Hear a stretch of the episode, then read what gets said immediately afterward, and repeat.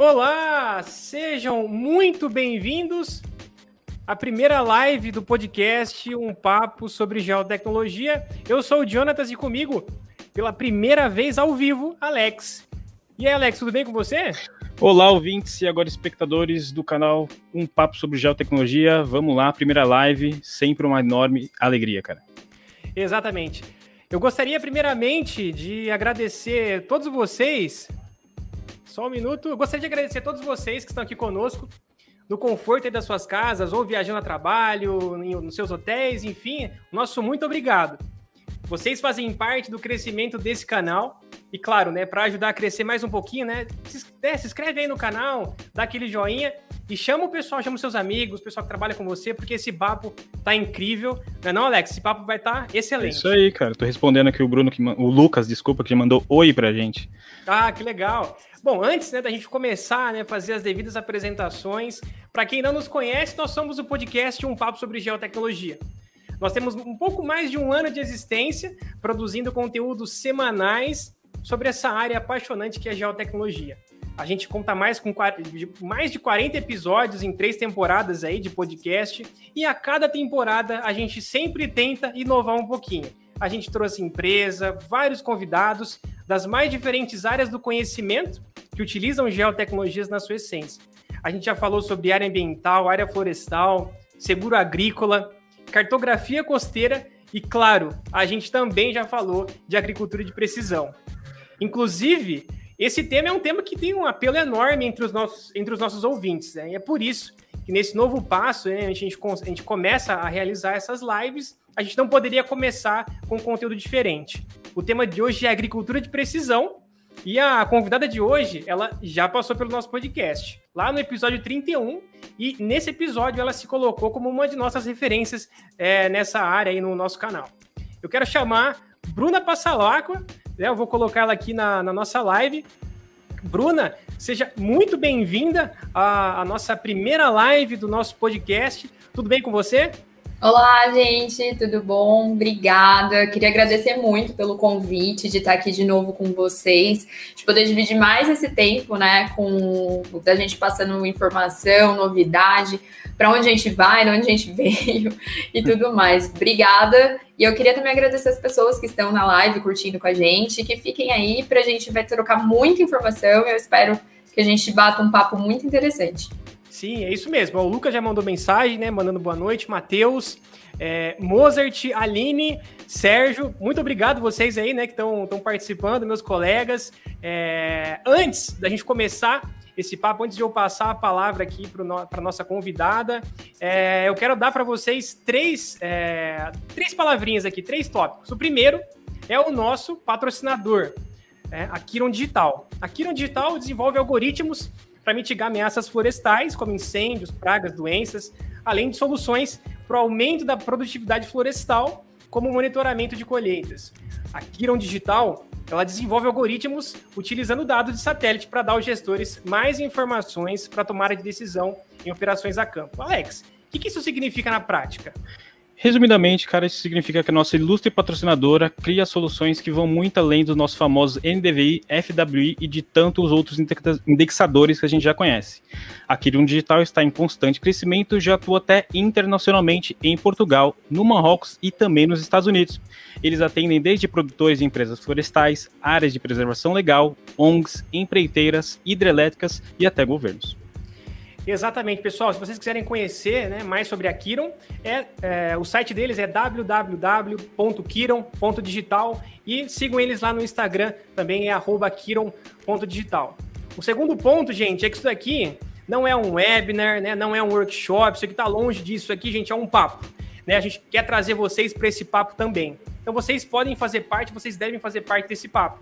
Mandem suas perguntas, seus comentários, sugestões. A gente vai lendo aqui na sequência da apresentação ou também no final da apresentação a gente vai separar um tempinho para responder as dúvidas de vocês, tá certo? E o nosso terceiro ponto, né, mas não menos importante, nós somos independentes aqui, né? Nós somos somente eu e o Alex tocando esse humilde projeto, exatamente, esse humilde exatamente. podcast. Então a gente abre, né, é, uma veia, né? Caso vocês gostem desse projeto, se vocês querem apoiar esse projeto, né? É, nos apoie, manda um pix pra gente, é, um papo gel, né? A nossa chave, né? Um papo gel gmail.com. Qualquer valor, né, já vai nos ajudar e aí nós vamos ser eternamente gratos a vocês que apoiam esse projeto, apoiam esse canal. Então é um papogel@gmail.com, tá certo? É, já agradecemos aqui, vamos ver algumas mensagens. Boa noite, Marcelo, Aline, muito obrigado. Vocês aí, nós temos 28 pessoas estão acompanhando a gente. Muito obrigado. A gente que tá orgulho, feliz, gente, né? que orgulho. Muito feliz muito, que vocês muita gente. É, estão aqui. E é, sem mais delongas, nós vamos começar a apresentação. E, Bruna, é, é com você. Nós já Obrigada. estamos é, transmitindo a sua apresentação. A gente vai ficar quietinho agora, tá? e o podcast aí, a live, é sua. Obrigada, obrigada, Ju. Bom, gente, então vamos começar, sem, como o Jonathan falou, sem mais delongas, vamos conversar um pouquinho então sobre o assunto que tá aí, que tá tão em moda, que a gente ouve, que quando a gente está em algum lugar, que está dentro da parte de agricultura, a gente ouve tanto, né? Que é a tal da agricultura de precisão. E hoje a gente vai focar um pouquinho mais sobre transformação digital e máquinas agrícolas. A gente já fez um podcast inicial falando um pouquinho sobre agricultura de precisão, quais são as, as variáveis, se ela pode ou não ser usada em, em pequenas propriedades, quais são né, as formatações que a gente vê, e agora a gente vai conversar um pouco mais aprofundado como nós estamos e qual que é o caminho, né, que afinal a gente pretende aí seguir. Mas antes de começar, eu acho bacana, né? Para quem ainda não me conhece, prazer, meu nome é Bruno Passalaco. Eu sou tecnóloga em mecanização e agricultura de precisão. Eu sou mestre em engenharia de sistemas agrícolas, formada pela USP. E agora eu estou fazendo meu doutorado dentro me do mesmo departamento, porém com algumas nuances diferentes, e é por isso que a gente está trazendo essa outra vertente de olhar a agricultura de precisão, já que eu trabalho hoje muito mais com a parte de gestão agrícola, e a gente dentro disso tudo a gente olha e vê novidades o tempo todo, como que está o mercado, como está expandindo. E eu achei bem interessante a gente fazer esse, essa troca, né, desse bate-papo aqui, entre o que a gente está vendo dentro da academia, o que a gente vê durante o tempo, né? Além disso, eu sou pesquisadora também associada do PSEG, eu trabalho lá dentro como coordenando um projeto. Também sou diretora e fundadora de uma empresa de agricultura de precisão que é voltada para consultoria agrícola e parte de treinamento, né? E tem toda a questão do foco de gestão por trás. Então, o, o grande alicerce ali, o motivo de também ter ido parar num doutorado, justamente foi por relação da minha empresa. Então, a gente tem bastante coisa para trocar de experiência. Eu tenho bastante experiência dentro da área, tanto de cana-de-açúcar como em grãos. São mais de nove anos atuando com isso, somente com agricultura de precisão. Então, eu acho que é um bom, uma boa forma da gente acabar trocando essas informações. Mas antes da gente também explicar, entender o que, que é a agricultura de precisão, o, o, o fundamento dela, né? Eu acho que essa frase que a ministra Tereza Cristina falou, e ela falou isso daí em maio, mais ou menos, ela fecha muito o que a gente tem visto de uns tempos para cá, né? Que o produtor rural ele demanda tecnologia, ele quer mais inovação, ele busca isso, e isso é visto em extensivo. A gente tem vários estudos que a gente vai mostrar durante essa apresentação que fazem o contexto, né? O porquê que a gente tanto procura tecnologia e o porquê que a gente busca tantas essas inovações. A gente sabe que em qualquer área, independente seja agrícola, mercado, tudo a gente precisa sempre estar inovando. Até a gente aqui dentro do podcast, né? O podcast também acabou fazendo isso. Ele foi para uma inovação que seria uma live. Então, o quanto que a gente busca. E o produtor rural, ele cada vez mais ele quer isso daí, ele sente falta disso. E é uma das coisas que a gente vai conseguir entender aqui o que está acontecendo nesse momento. Então, agricultura de precisão é um sistema né, de gerenciamento agrícola que a gente considera cada particularidade, pontos né, dentro de uma propriedade. Ela vem né, naquela busca por uma eficiência, quando os agricultores eles começam a olhar mais para o que está acontecendo no campo, como que suas áreas estão sendo é, utilizadas, a gente analisa isso, vê qual que é as necessidades específicas e olha para ela com um olhar assim mais, mais, delicado do que era até um tempo atrás, onde que a gente fazia tudo praticamente pela média. Não que a gente ainda não faça, a gente tem isso em muitos momentos, porém a gente começou a prestar atenção mais em como estão, é, como estão né, essas essas diferenças, essas derivações e tudo mais. Então, só para mostrar uma linha do tempo aí, de como que vem, né? Então, o início da, do, do, nome, né, do termo agricultura de precisão, ele começa nos anos de 1980. Nos Estados Unidos, ele vem dentro das estratégias de aplicação de insumos em taxa variável. E para a Europa, ele começa com a relação com mapas de produtividade. Já no Brasil, os primeiros relatos acontecem, decorrem ali de mais ou menos meados de 1990. E Desde então, a gente ouve-se muito sobre o que é agricultura de precisão. Começou com um seminário que teve dentro da Exalc e depois disso acabou se expandindo.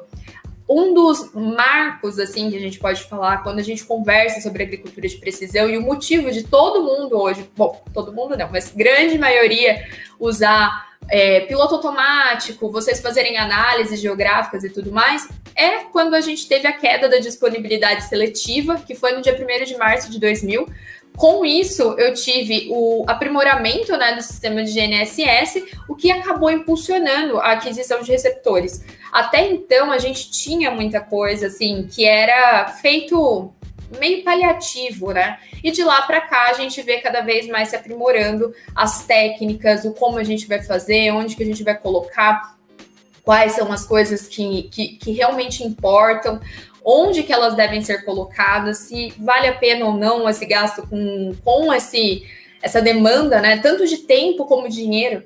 A gente não tem só aquela. Não é só uma questão de demanda de dinheiro, né? É uma questão de demanda de tempo. Infelizmente, a gente não tem como fazer hoje para ver depois de amanhã, né? A gente faz hoje para ver daqui três meses, quatro meses, um ano, quando a gente fala em, questão de culturas um pouco mais extensas. E afinal, onde que a gente está, né? Acho que essa acaba sendo uma pergunta aí que, que a gente que a gente tanto que está na academia olhando para isso, como quando eu estou como uma consultoria, vendo com os meus clientes, a gente sempre tenta entender, né? Onde que a gente está em relação a tudo que vem acontecendo. E eu acho que tem que trazer esses dois termos, né? Porque a gente ouve muito e, e quer entender muito. Então, assim, a gente faz. O que a gente hoje ouve é o termo muito transformação digital. Mas antes da gente entender transformação digital, a gente tem que entender o que é digitalização.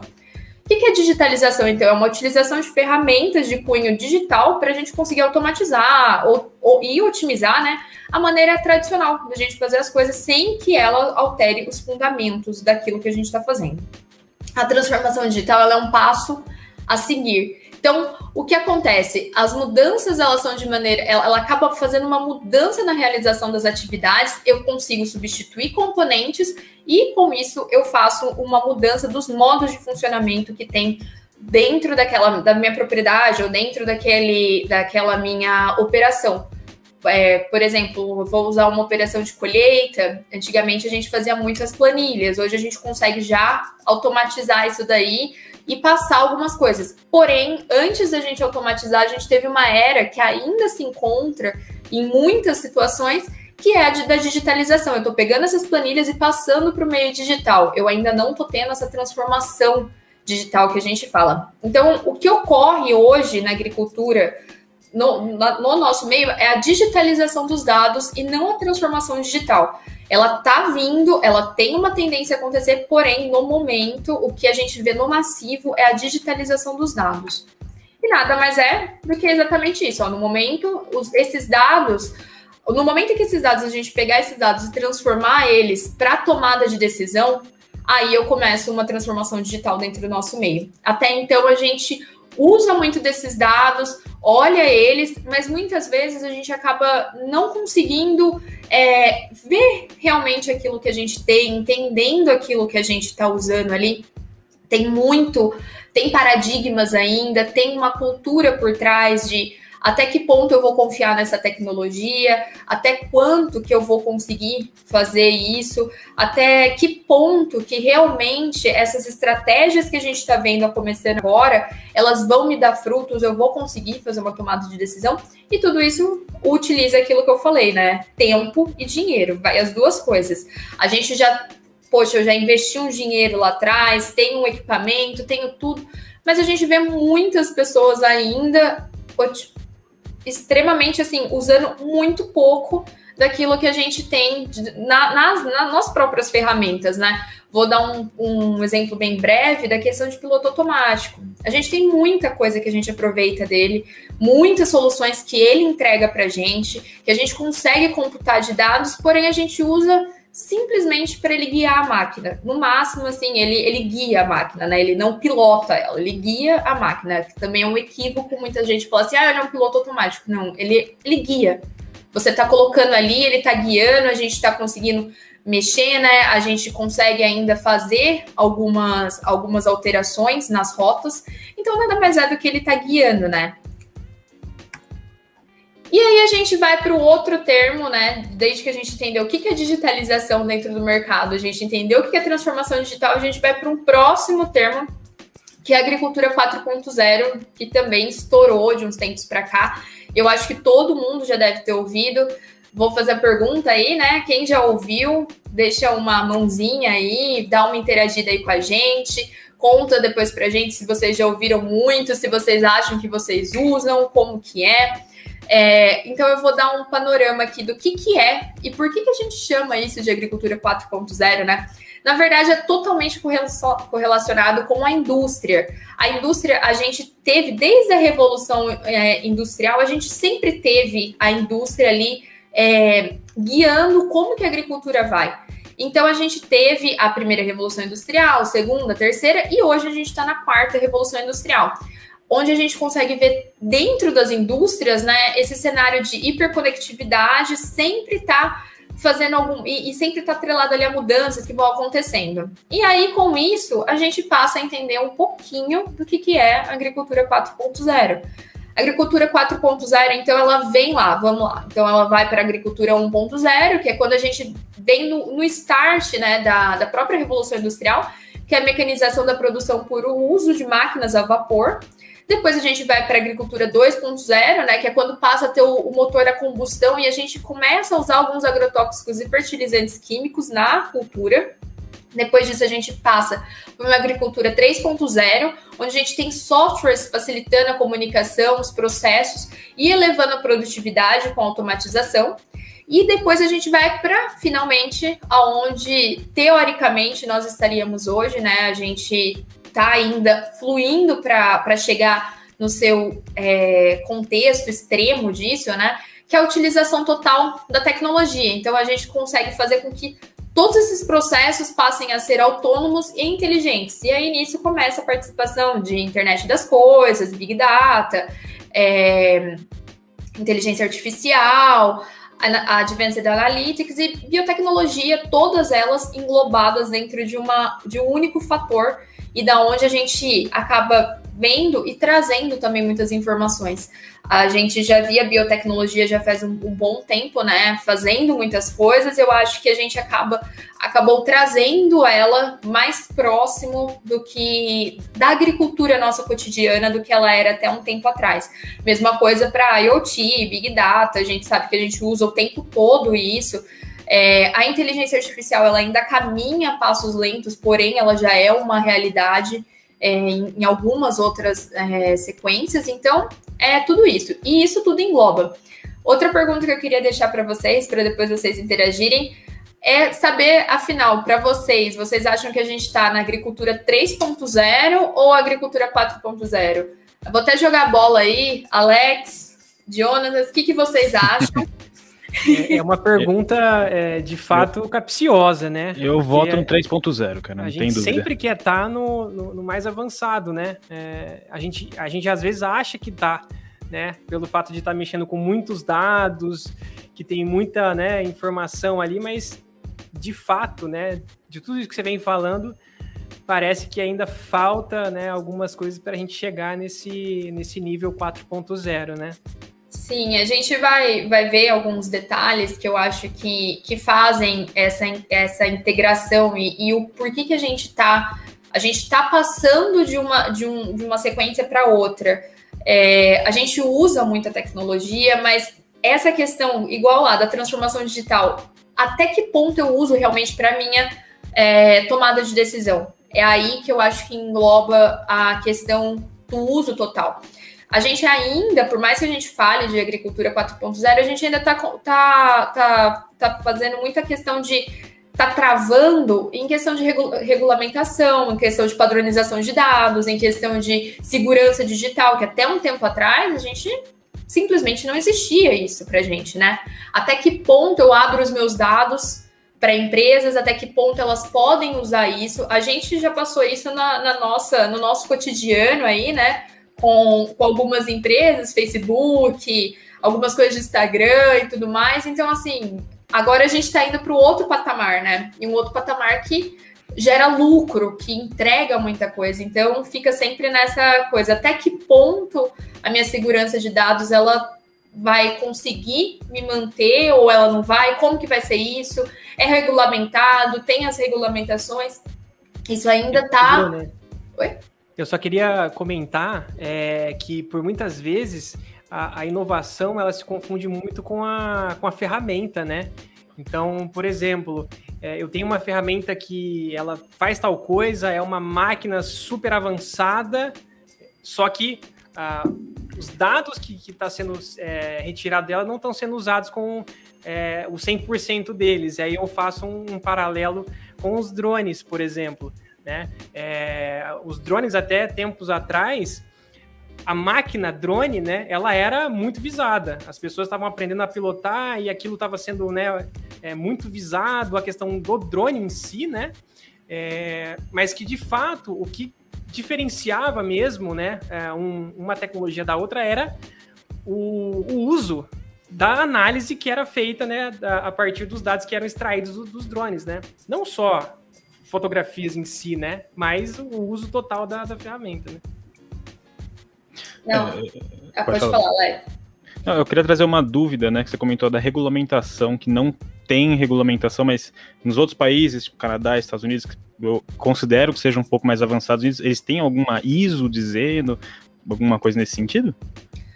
Ah, algumas normas ISO a gente tem para a parte mais de gestão funcional disso, é, mas no global mesmo, a gente que está dentro da academia, que está olhando, por enquanto a gente não tem uma, uma norma que padroniza exatamente o que acontece. A gente tem ISOs que padronizam formas como você vai efetuar aquilo, é, fazer, mas a questão da segurança, quando a gente olha ah, para a segurança digital, ainda, ainda está ali, eu acredito que sendo montada. Até porque a agricultura 4.0 a gente tem que pensar que ela é muito recente, né? Ela até pode existir o nome já faz algum tempo, mas ela é bem recente para o que nós estamos fazendo. A gente ainda, né, capenga em, em, na agricultura básica ali, em algumas coisas assim, então a gente chegar na agricultura 4.0 ainda vai um tempo que o Jonathan falou da questão dos drones, eu acho que é, que é muito paliativo com o que aconteceu com questão de taxa variável.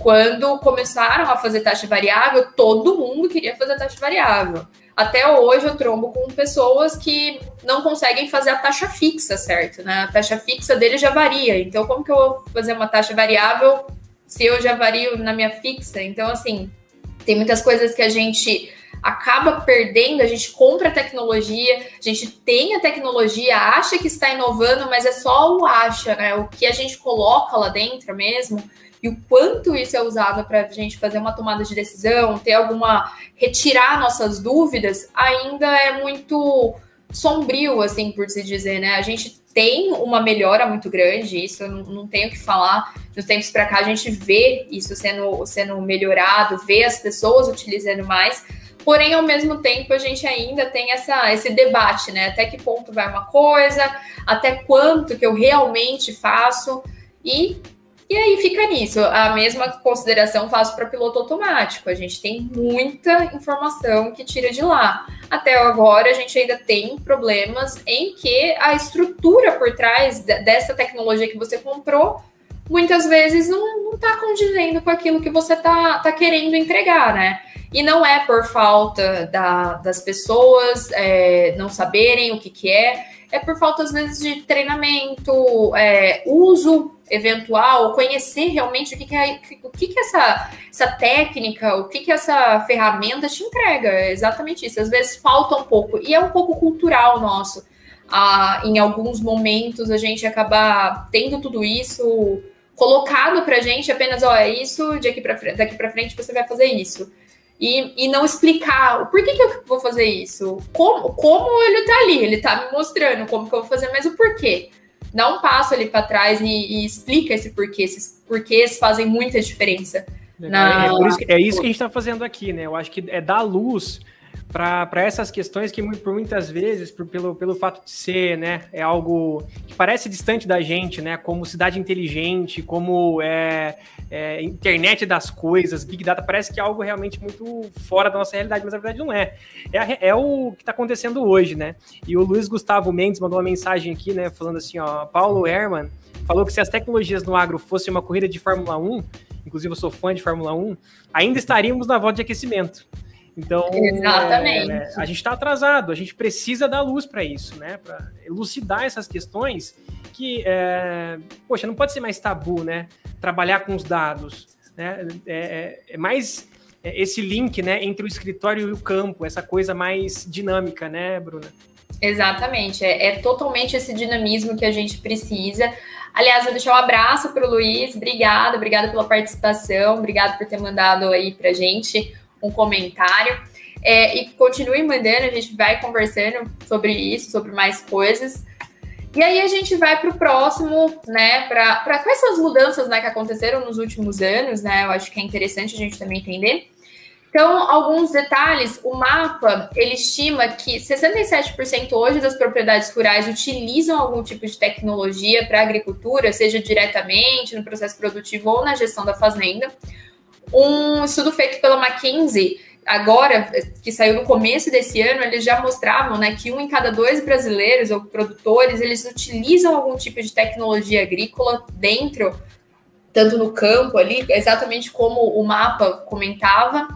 E outro dado interessante é que esses produtores, eles vêm se tornando cada vez mais jovens de uns anos para cá. E essa mudança por fatos, é questão como sucessão familiar e também pela entrada massiva desse digital no campo. Querendo ou não, a gente acaba tendo essa mudança de visão, acaba tendo essa mudança de, de perfil dentro do campo, da, das próprias pessoas mexendo, das próprias pessoas é, que conseguem dar continuidade naquilo e entenderem o porquê que aquilo é tão é, intrigante, né, tão satisfatório quando a gente usa na tomada de decisão e o quanto que ela pode entregar para a gente no final.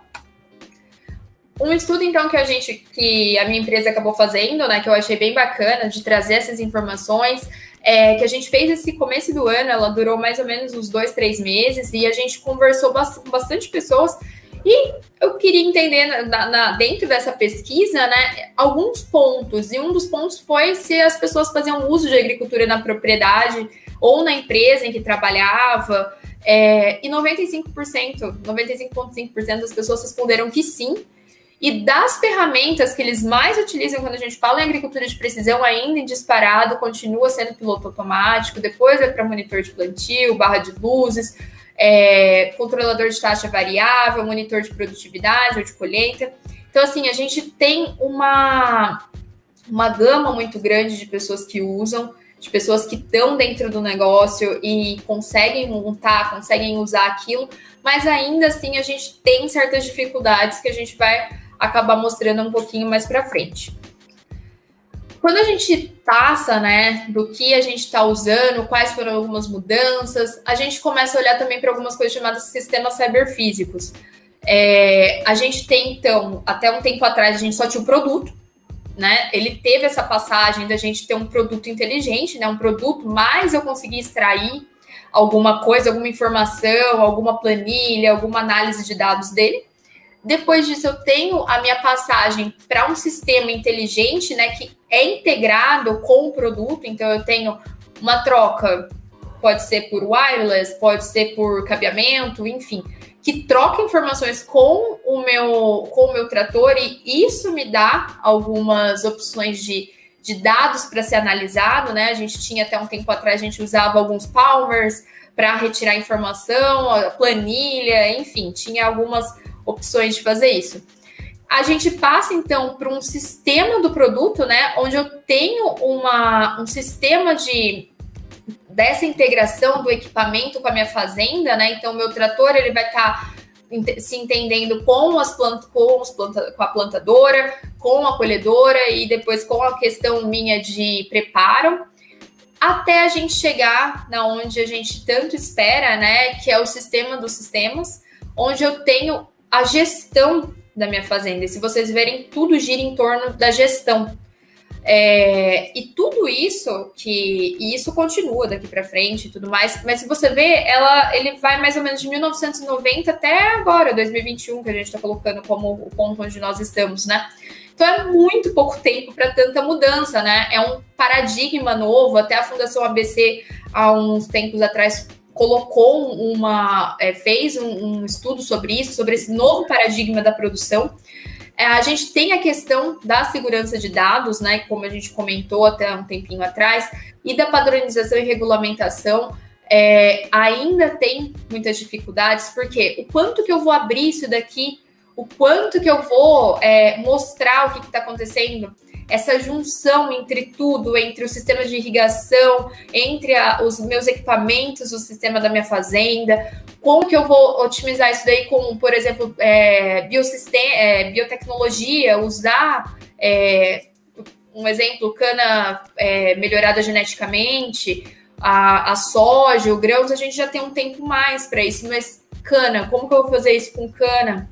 Se eu olhar para esse universo que tem, os sistemas de monitoramento, né, também de, de clima, o como que está usando, eu vou, eu tenho aqui uma, uma umidade de X, então eu não vou aplicar tal coisa, eu tenho tanto, choveu tanto, tem uma probabilidade de que aconteça algo a mais, eu não vou entrar com o meu maquinário ali. Então, assim, é muito pouco tempo. E quando a gente olha para a questão de máquina agrícola, é muito pouco tempo para tanta evolução. A gente ainda tem uma frota no Brasil antiga, se a gente pensar em decorrência com outros países. E é esses, esses anos aqui, ainda a gente está trocando para conseguir chegar nesse sistema dos sistemas. Então, vai ainda um tempo para essas mudanças.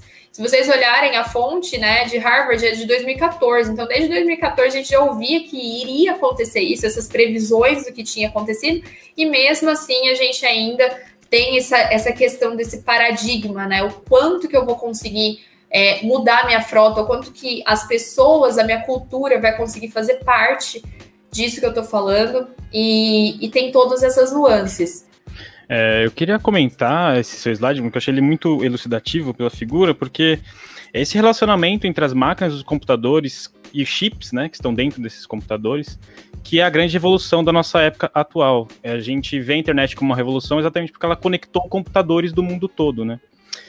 E se a gente atentar para a definição de sistema, que na verdade é a integração e relacionamento de suas diversas partes, né? Os, todos os entes que pertencem ao sistema têm que estar se relacionando.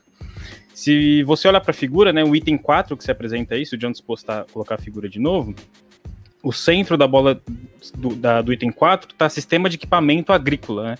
É um sistema de equipamentos. E no item 5 é o sistema de gerenciamento agrícola, é a gestão completa do que as máquinas estão fazendo e a interação entre as diversas máquinas, né? os diversos sensores. Se a gente levar isso para nossa vida doméstica, né, a gente está meio que na etapa 3. Por exemplo, a gente pode colocar um chip na geladeira, que com o seu celular você se comunica com a geladeira e fala, ah, eu quero que você resfrie mais hoje, ou agora. E isso funciona basicamente de uma via de mão única. Mas se esse chip da geladeira começa a entrar em comunicação com o seu celular para informar o estado da geladeira, por exemplo, falar que a geladeira está tendo mau funcionamento em alguma parte, ou uma coisa ainda mais abstrata, na geladeira comunicar seu celular de que tá faltando um item de compras que você falou que ia fazer uma festa amanhã e ela viu na sua agenda do Google que você precisava desse item. Isso é completamente a, a maior do que a gente estava falando aqui dos, do seu celular comunicar com a geladeira ou com a luz do seu quarto, né? E é uma, é uma grande. O grau de complexidade aumenta demais, né? Então você vai ter que melhorar tanto o seu sistema computacional, que está gerenciando esses diversos sistemas, como também melhorar o pessoal que está tem que compreender essa configuração e como que todos os sistemas vão enviar dados e essa troca de dados, a segurança é muito importante. É, é, é basicamente esse comentário que eu queria fazer que até na nossa vida doméstica isso pode acontecer e acho que é mais o jeito mais fácil da gente entender o que, que a Bruna está querendo dizer com esses sistemas dos sistemas, né? Imagine um sistema de gerenciamento doméstico, né? Não, ficou perfeito, assim, é exatamente isso. Você imagina você chegar, né, olhar a tua, tua agenda do Google, ele manda para sua geladeira ou para o dispositivo, por exemplo, o teu ar-condicionado, avisando, olha, eu vou chegar a tal hora, você já liga, já faz tal coisa, porque hoje a gente tem como mandar uma, um, um, um aviso, né, você tem como ligar ele à distância porém você não tem como ainda ele se autogerir ali e falar, não, eu vou ligar a tal hora porque eu vi que a agenda dela termina em tal momento, vai chegar em casa mais ou menos depois de uma meia hora, então vai estar tudo ligado ali. A gente ainda, realmente, eu acho que essa é uma. Não vou falar uma utopia, porque eu acredito que talvez um, em breve aí a gente tenha essa evolução, mas é algo que em 2014, por exemplo, era visto como um futuro que, que talvez estivesse muito distante. Se a gente vê, a gente está em 2021 e é um futuro muito próximo, mudou muita coisa de lá para cá. Hoje a gente tem como fazer esse sistema de gerenciamento, a gente tem como olhar essas, essas vertentes, né, essas diretrizes e conseguir pegar aquilo que faz que, que realmente é interessante para a gente, fazer uma computação disso daí. Ainda temos muitas empresas tentando montar, tentando se juntar para fazer isso, e isso é muito bacana. A gente tem visto né, essa, essa junção entre empresas que trabalham com, com sementes, por exemplo, com empresas que trabalham com a parte de clima, com irrigação, com alguma outra coisa, tentando se comunicar ali para entregar sempre o melhor para o cliente e, e ter um futuro muito diferente né, daquilo que a gente tem observado agora. E aí a gente tem, tem algumas outras questões, né? É o quanto que esses profissionais eles realmente né, acompanham essa evolução, né? Já que a gente tem uma, uma noção de que é extremamente importante a gente registrar tudo, desde as boas, as más práticas, ter foto, é, ver como que está o histórico de produtividade.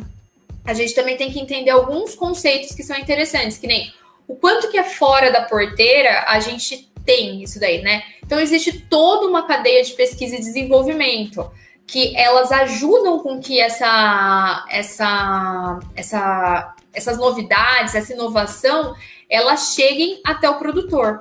Então a gente vê por meio de startups, a gente vê por meio de questão de inovação aberta com correlação entre startups que estão juntos ali, né, num ecossistema, e elas levam algumas coisas para a gente. A gente vê nas nossas redes sociais coisas interessantes montando o tempo todo. A questão da pesquisa, né, dentro das universidades que estão mudando cada dia mais para ser algo mais próximo daquilo que o produtor está vendo, mais próximo daquela vivência dele, né?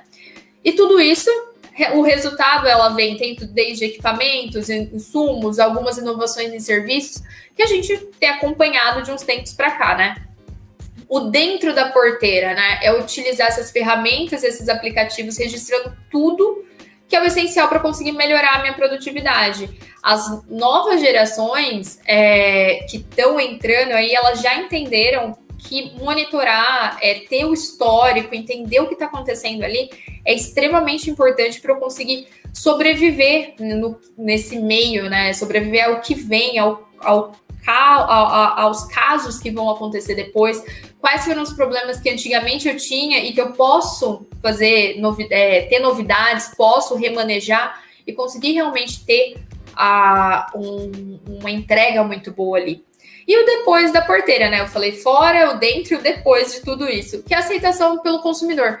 Uma coisa que a gente tem, tem reparado muito é que quando a gente passa naqueles, é, nos cinco ali, a gente vê o sistema nos sistemas, a gente começa a olhar muito que o consumidor ele tem uma uma, uma importância muito grande.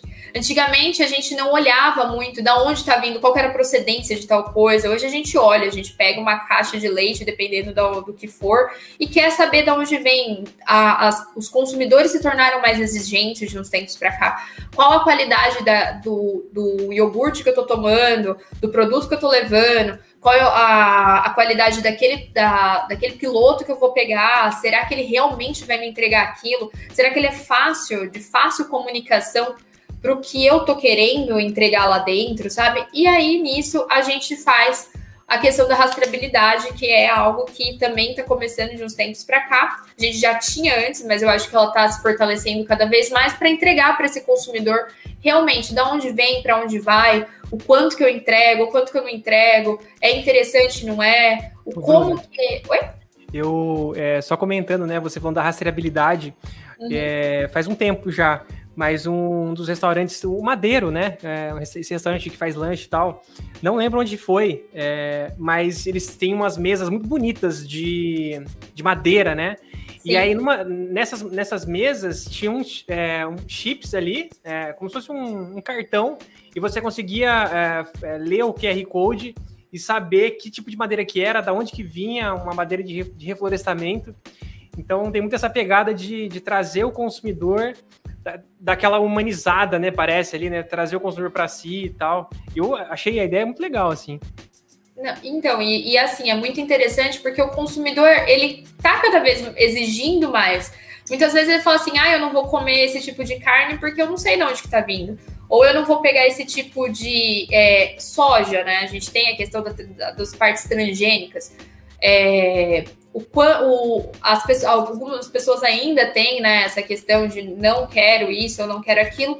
Então faz sentido ter escrito na caixa do, do teu rótulo, né, o, da onde veio a procedência daquilo lá, para você ver se você realmente faz, é compatível com, com o que você quer ou não é compatível.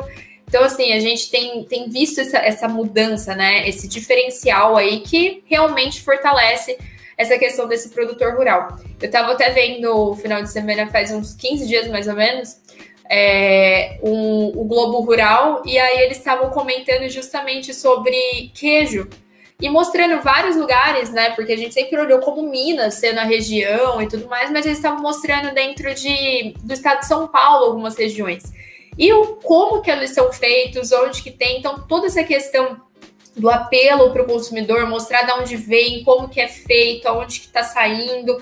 Isso faz com que a pessoa, o, próprio consumidor valorize mais o produto e traga ele cada vez mais próximo daquilo que você quer fazer para a pessoa. E isso engloba totalmente naquilo que a gente está olhando aqui, falando dessa, dessa transformação digital, dessa questão de tanto agricultura de precisão como pecuária, né, também entra dentro disso. Então faz muito sentido a gente olhar para esse lado, o quanto que o consumidor vem agregando né, para a gente. E alguns desafios, né? Então, dentro daquele, da, daqueles, da, daquele questionário que eu fiz ali atrás, a gente também colocou alguns desafios, né? Que as pessoas colocam como sendo ali barreiras dentro da parte de agricultura de precisão. E 93,5% dos resultados eles se concentravam exatamente nesses quatro itens, que era falta de informação no treinamento, disponibilidade de recurso, equipamento, questão de mão de obra também, padronização da comunicação entre os equipamentos e dificuldade de conectividade. A gente ainda vê essas barreiras, né? São barreiras que a gente tem ainda que enfrentar, por mais que a gente já tenha hoje aberto muito essa questão da, da conectividade, a gente está vendo empresas cada vez mais é, se aprofundando cada vez mais em colocar é, torres, fazer com que essa tenha essa, essa demanda aí maior de, da, da conectividade, porém ela ainda é uma realidade para alguns estados, para estados tirando São Paulo aqui, alguns lugares no Mato Grosso, mas ela é uma uma no questão do Mato Grosso quando você tem as fazendas que se conectam, né? Também não é, não são todas, todas elas ainda passam por alguns problemas com isso de conectividade. E quando a gente fala em agricultura 4.0, eu fazer tudo praticamente hiperconectado, não tem como eu falar de uma coisa se eu não tiver a conectividade, né? Essa padronização também de comunicação entre os equipamentos, a disponibilidade de recursos, de equipamentos novos, equipamentos que são mais robustos para algumas coisas, e querendo ou não, em primeiro lugar, ali sempre fica a falta de informação ou treinamento, porque às vezes realmente acontece. Foi aquilo que a gente falou no começo. As pessoas ainda estão muito acostumadas a simplesmente, ah, é isso que vai acontecer e pronto. E não é, não é bem assim, né? As pessoas, assim como a gente viu ali que o consumidor gosta de entender de onde é que está vindo, as pessoas também gostam de saber o porquê que estão fazendo aquilo. Então isso faz muita diferença no contexto final. E algumas iniciativas atuais, né? Eu acho que todo mundo que, que olha aí o LinkedIn ou tem algum acesso com algumas coisas deve ter visto, né? Que a, que a, que a Casey IH, ela acabou de lançar, né?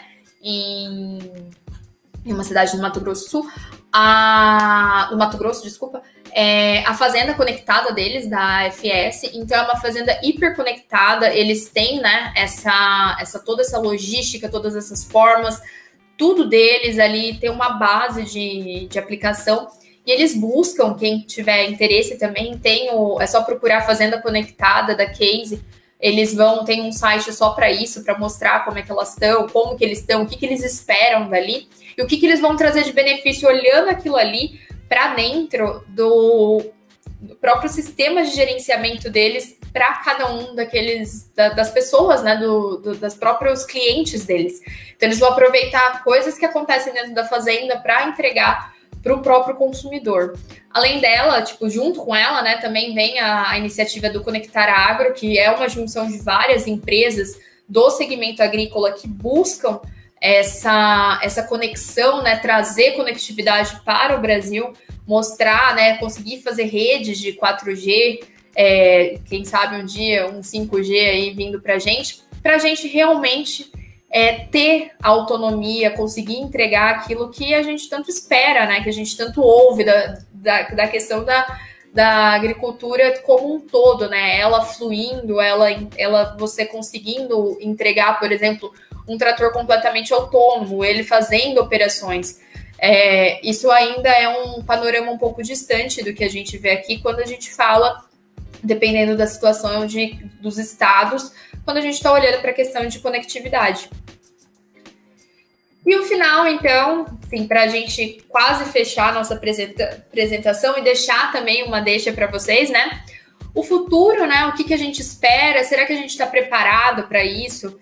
Quanto que a gente tá, por exemplo, a gente olha esse trator, esse autônomos que foi um lançamento da Case já faz alguns anos, a, a, depois disso eles já lançaram alguns outros, sem o próprio trator, mas sem ter a necessidade, da, cabinado, né, mas tem que ter a necessidade ali da pessoa, é, mas ele ainda segue assim como algo que a gente vê ali, o, o ápice, né, até que ponto a gente está preparado para receber esse tipo de, de, de, tecnologia, até que ponto a gente conseguiria lidar com essas coisas.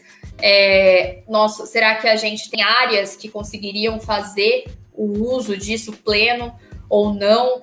É, alguns lugares aqui no estado de São Paulo, por exemplo, eu acredito que a gente não conseguiria fazer um uso muito bom pela questão de declividade, por aí vai. Mas assim, e aí? E, e no restante, o quanto que a gente conseguiria usar? Essa é uma pergunta que eu deixo para vocês, para a gente já ir preparando uma mente, entendendo, para a gente conversar de novo num, num, futuro muito próximo. Mas também quero questionar aí, por favor, mandem mensagem, fala com a gente, o que, que vocês acham? Será que a gente está preparado ou não? Como que a gente está?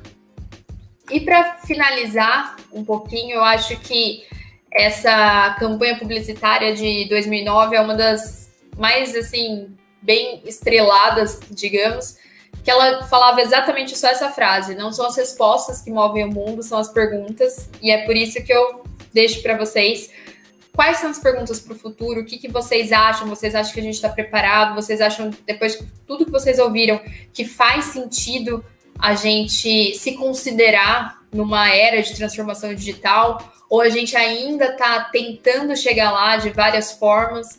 E é isso aí, gente. Meu muito obrigada. É, agora eu aguardo a gente dar uma conversada, uma discutida sobre o como que vai ser, o que, que vai fazer. Beleza? Beleza, Bruna. Posso mandar a primeira pergunta aqui do Jones? Pode? A pergunta do Alexandre Batista Ferreira. Ele perguntou qual o seu ponto de vista sobre agricultura 4.0 no Brasil? Tem como melhorar muito? E qual o seu ponto de vista ao produtor, a uma a, a, ponto de vista com relação ao produtor. Existe alguma resistência do produtor?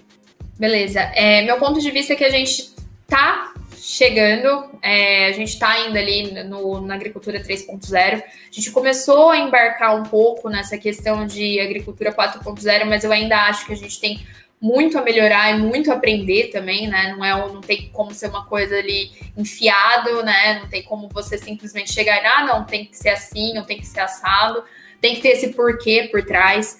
É, quando as pessoas questionam, elas têm que ser respondidas, elas têm que fazer noção. Tudo bem que isso é mais difícil quando a gente coloca, por exemplo, dentro de um lugar que tem milhares de hectares. É um pouco mais difícil quando você tem essa operação, porém faz muito sentido você entender o porquê.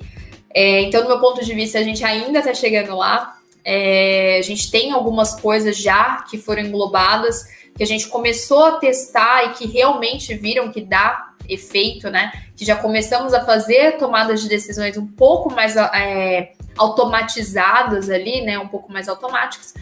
E, e é isso. Com relação ao produtor, eles têm e não têm ao mesmo tempo resistência. É, tem a resistência da entrada da tecnologia, mas depois do momento que você explica para eles o que, que isso tem de entrega, é um pouco mais fácil para ter as aberturas. A gente ainda tem muitos produtores em muitos lugares que a gente fala assim, nossa, regiões que são super produtoras, que são referência no mercado, a gente ainda tem essa, essa resistência de certas coisas. Por exemplo, é, se isso deu certo minha vida inteira, por que, que eu vou colocar uma tecnologia nova que eu não sei se vai, o que, que vai me entregar, né? Mas Sim. tem. Oi? Não, pode não, pode terminar. e, mas eu acho que isso tá, tá melhorando muito. É, não é só a entrada de pessoas mais jovens, é também a própria demanda, a própria necessidade faz com que as pessoas também façam essa mudança. A gente teve aí dois, um ano e pouco né, de, de Covid, que todo mundo que, que eu conhecia no agro, a grande maioria, praticamente nunca usou LinkedIn, não, até tinha, mas não usava com tanta frequência, não via live, não fazia nada, não fazia reunião online, imagina, reunião presencial. Hoje, a grande maioria faz isso, né? Então, a gente é foi obrigado a fazer. Então, é. com certeza, essa resistência vai acabando. E, e, vai muito com, a, com o comentário aqui do Mozart. Obrigado, Mozart, pelo seu comentário. Ele fala que na empresa que ele trabalha tem muitas áreas sombreadas, sem conexão. E ele fala que é, tem que fazer a gestão da mudança para fomentar o uso com os treinamentos. Vai, vai de acordo com o que você falou, né? É, tem que ter essa mudança, mas também fazer a gestão, né? Não pode ser muito abrupto, tem que ser algo contínuo, algo orgânico. E a gente faz isso também com treinamento, com né, é, capacitações, né? Exatamente. É, é, é, essa a questão. Se você chega e fala assim, olha, vai mudar tudo, é assim daqui para frente, a, a, pessoa não tem essa cultura. Sem contar a é, é resistência, que vai ser absurdamente maior, né? Exatamente. Aí sim, você falou, aí, aí sim volta para outra pergunta, o produtor tem resistência, é. aí sim, ele vai ter uma resistência gigante. Chegar goela abaixo para ele é, Exato. é muito difícil, né? É, e, e, assim, a gente está vendo que, que há, tem criado a necessidade. Não, não, não precisa mais a gente ficar indo, batendo na porta, oferecendo. Não, a, a, os próprios produtores têm procurado, porque realmente surgiu a necessidade. É igual a questão que a gente acabou de colocar, dessa pandemia que a gente não tinha nada antes. A gente não, não, não teve que lidar com esse, com esse mundo digital tão forte como a gente está lidando hoje. Antigamente, quem dirá? A gente não faria, talvez. Faria até uma live, mas talvez não dessa forma. Talvez fosse em algum lugar conversar, é, fazer um bate-papo assim. E agora a gente não, a gente espera, a gente procura, a gente quer mais conhecimento e cada vez mais a gente busca conhecimento. E a gente procura a, lives, é, coisa, é, partes de artigos e tudo mais dentro de plataformas de rede social. Então isso também tem mudou muito. É verdade. Posso fazer essa pergunta aqui, Alex? Posso fazer ela?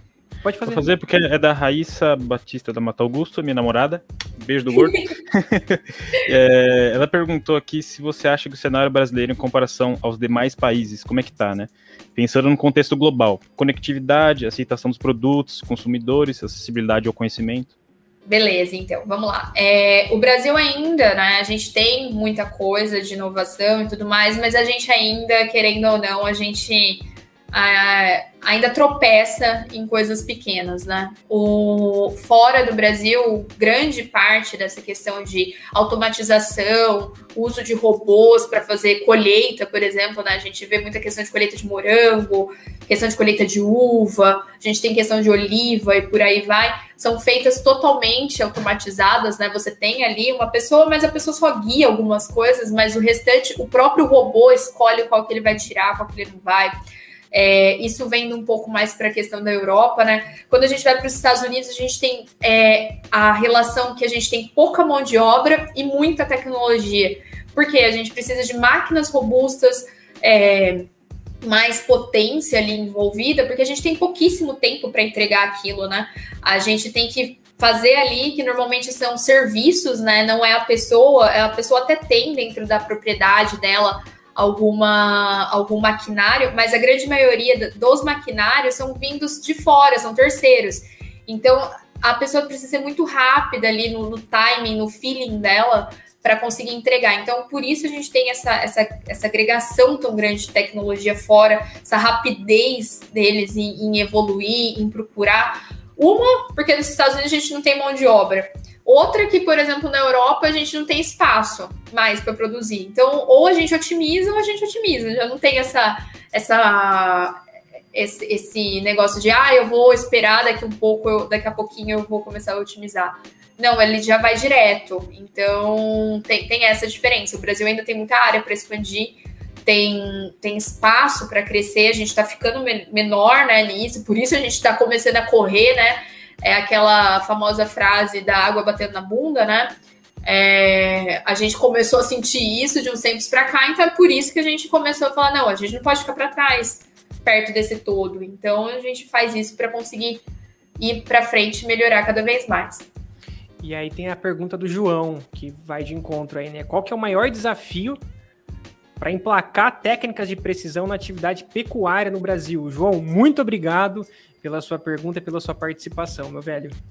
Ok, vamos lá. É, pecuária eu não conheço muito, tá? Já para deixar bem, bem claro, mas eu tenho visto muitas, muitas novidades dentro do mercado, né? Tenho assistido muitas coisas que dizem, né, que e, e, e isso é muito interessante a gente vem olhando, né, o quanto que esse consumidor final, exatamente acho que é aquilo que vai de encontro, né? Como que eu vou emplacar essa tecnologia dentro ali do consumidor, né? E como eu vou fazer para que o produtor queira aquilo, né? Ela vai muito de encontro com o que o consumidor quer. Então, assim, o consumidor vem buscando é, melhorias dentro dos processos deles. Então, é, é, meio inevitável, às vezes a gente não olha, a gente não sabe que a gente está procurando essas melhorias, mas a gente está é inconsciente algumas coisas que a gente faz. Então, assim, eu tenho essas tecnologias, nem sempre elas são baratas para fazer, elas têm algumas que já são um pouco mais fáceis de, de você realizar, né? Quando você faz algumas divisas de como que vai estar tá no campo, como que eu vou usar, o que, que eu posso usar ali, mas quando ela vai para dentro ali, né, da, da questão de coleta de leite, da, da ordenha, né, do como que é feito, eu já vejo bastante essa questão tecnológica e depois disso, o quanto que ele vem para envolver a questão do pós, o quanto que o, o, próprio consumidor ele busca olhar ali o quanto que dentro daquele lugar que ele, que ele pegou, né, da onde está vindo aquele iogurte, aquele queijo, eles realmente usam técnicas que são mais avançadas ou não do que as outras. Então, eu acho que assim, é, a pecuária ela tá melhorando, ela tá vindo de encontro, né, com o que com, com, com outras coisas, e eu acho que faz muito sentido a, as pessoas começarem a olhar para esse lado do consumidor e como que o produtor pode entregar cada vez mais essa, essa exigência né, deles, essa, essa vontade. Não sei se eu consegui responder muito bem ali a pergunta do João, mas eu fico, é, eu fico à disposição aí para alguns outros fundamentos. Só fazer um comentário aqui para o João. Uma vez eu vi um documentário, eu acho que foi um documentário, de uma, uma, uma fazenda, uma, falar de fazenda, né? Que criava porcos na Escócia ou na Irlanda, eu não lembro qual país, eles me perdoem porque eles não. Né, tem uma rixinha lá. Mas é, que, que é, tinha uma câmera e ela ficava olhando os porcos, sabe? Quando eles iam comer, beber água. E ela conseguia identificar o, cada porquinho e extrair o humor dele, se ele estava bem, se ele estava feliz, se ele estava bem alimentado. Eu não sei como é que eles fizeram, mas eles criaram um algoritmo lá que conseguia extrair a, da feição do porco mais ou menos como é que ele estava. Só um comentário Caraca, aí. que... É, tem, tem coisa Cara, absurda acontecendo. Meu Deus do céu, que loucura. Não, é muito bacana. O, o, o Alex acabou de comentar e eu lembrei de um, de um artigo que eu li há algum tempo atrás, da, da questão de conectar a fazenda como um todo, usando a questão lavoura-pecuária, né? Então, eles conseguiram fazer, se eu não me engano, foi um trabalho da UFSCar, foi pequeno, mas eles conseguiram conectar tudo isso para eles fazerem uma questão de fluxo de energia e a parte de consumo, de balanço energético deles, o quanto que eles conseguiam reverter isso daí é, desde que eles usassem todas as questões da produção para conseguir ter ali um aumento, uma melhoria deles em toda a cadeia. Isso foi bem bacana, o, o, trabalho foi bem, bem interessante, assim. Ele era pequeno, mas foi muito bem desenvolvido, então, se, se quiser, depois eu posso passar, mas ele é bem, bem interessante, assim, de você olhar essas nuances e como que eles conseguiram fazer com que aquilo você, você conseguisse extrair o melhor de cada um usando o que tinha de tecnologia no momento. Legal. Alex, quer fazer essa pergunta? Pode mandar bala, não tô vendo aqui. É o Luiz Gustavo. Luiz, muito obrigado pela sua participação. Ele perguntou o seguinte, inclusive é algo que eu, eu gosto desse, desse, desses assuntos aqui, ó.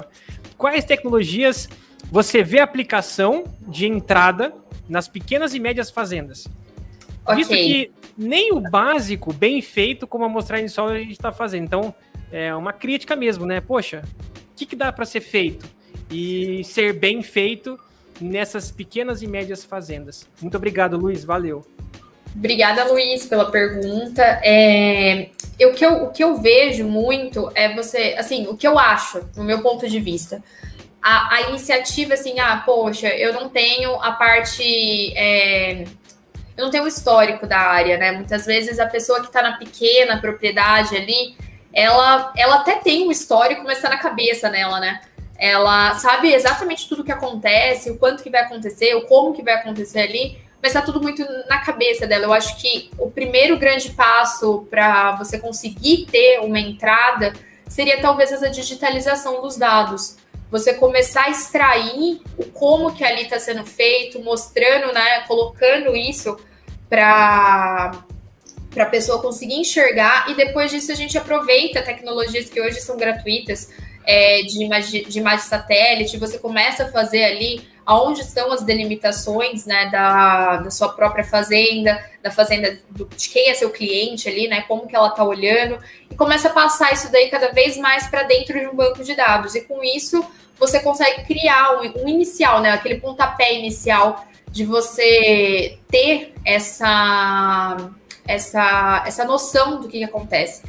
Eu acho que assim, a questão própria da, da, da, taxa variável, né? Eles nem sabem, muitas vezes nem fazem o correto. Eu acho que muitas vezes falta essa questão de conversar, essa questão de treinar, de mostrar para a pessoa que não é tão assim um, um, bicho de sete cabeças, sabe? É uma, é uma coisa mais, mais simples. Ela tá ali, ela tá no teu cotidiano. Então eu conseguiria fazer isso sem fazer um, um, ah não, você tem que chegar aqui, você tem que comprar tudo, um monte de coisa. Não precisa comprar um monte de coisa a priori. Você precisa fazer com que a pessoa extrair daquela pessoa o máximo de informação para aí sim você direcionar se você compra algo ou não.